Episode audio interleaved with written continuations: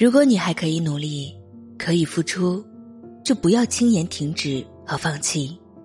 在你停止努力的那一刻之前，一切都还没有什么真正的结果。眼睛里没有追求的时候，一定是心如死灰的时候。失败时郁郁寡欢，这是懦夫的表现。所以，偷过的懒都会变成打脸的巴掌。一个人可以被打败，但不可以被打倒。现在的我们似乎懂事了，因而学会了拼搏。不求与人相比，但求超越自己。要哭就哭出激动的眼泪，要笑就笑出成长的性格。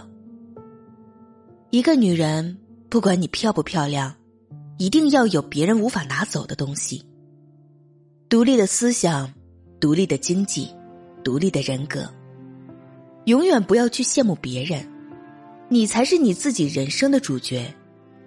有一种努力叫做靠自己。无论你年轻与否，处境如何，你今后的生活都得靠自己的努力，一点一滴的去成全。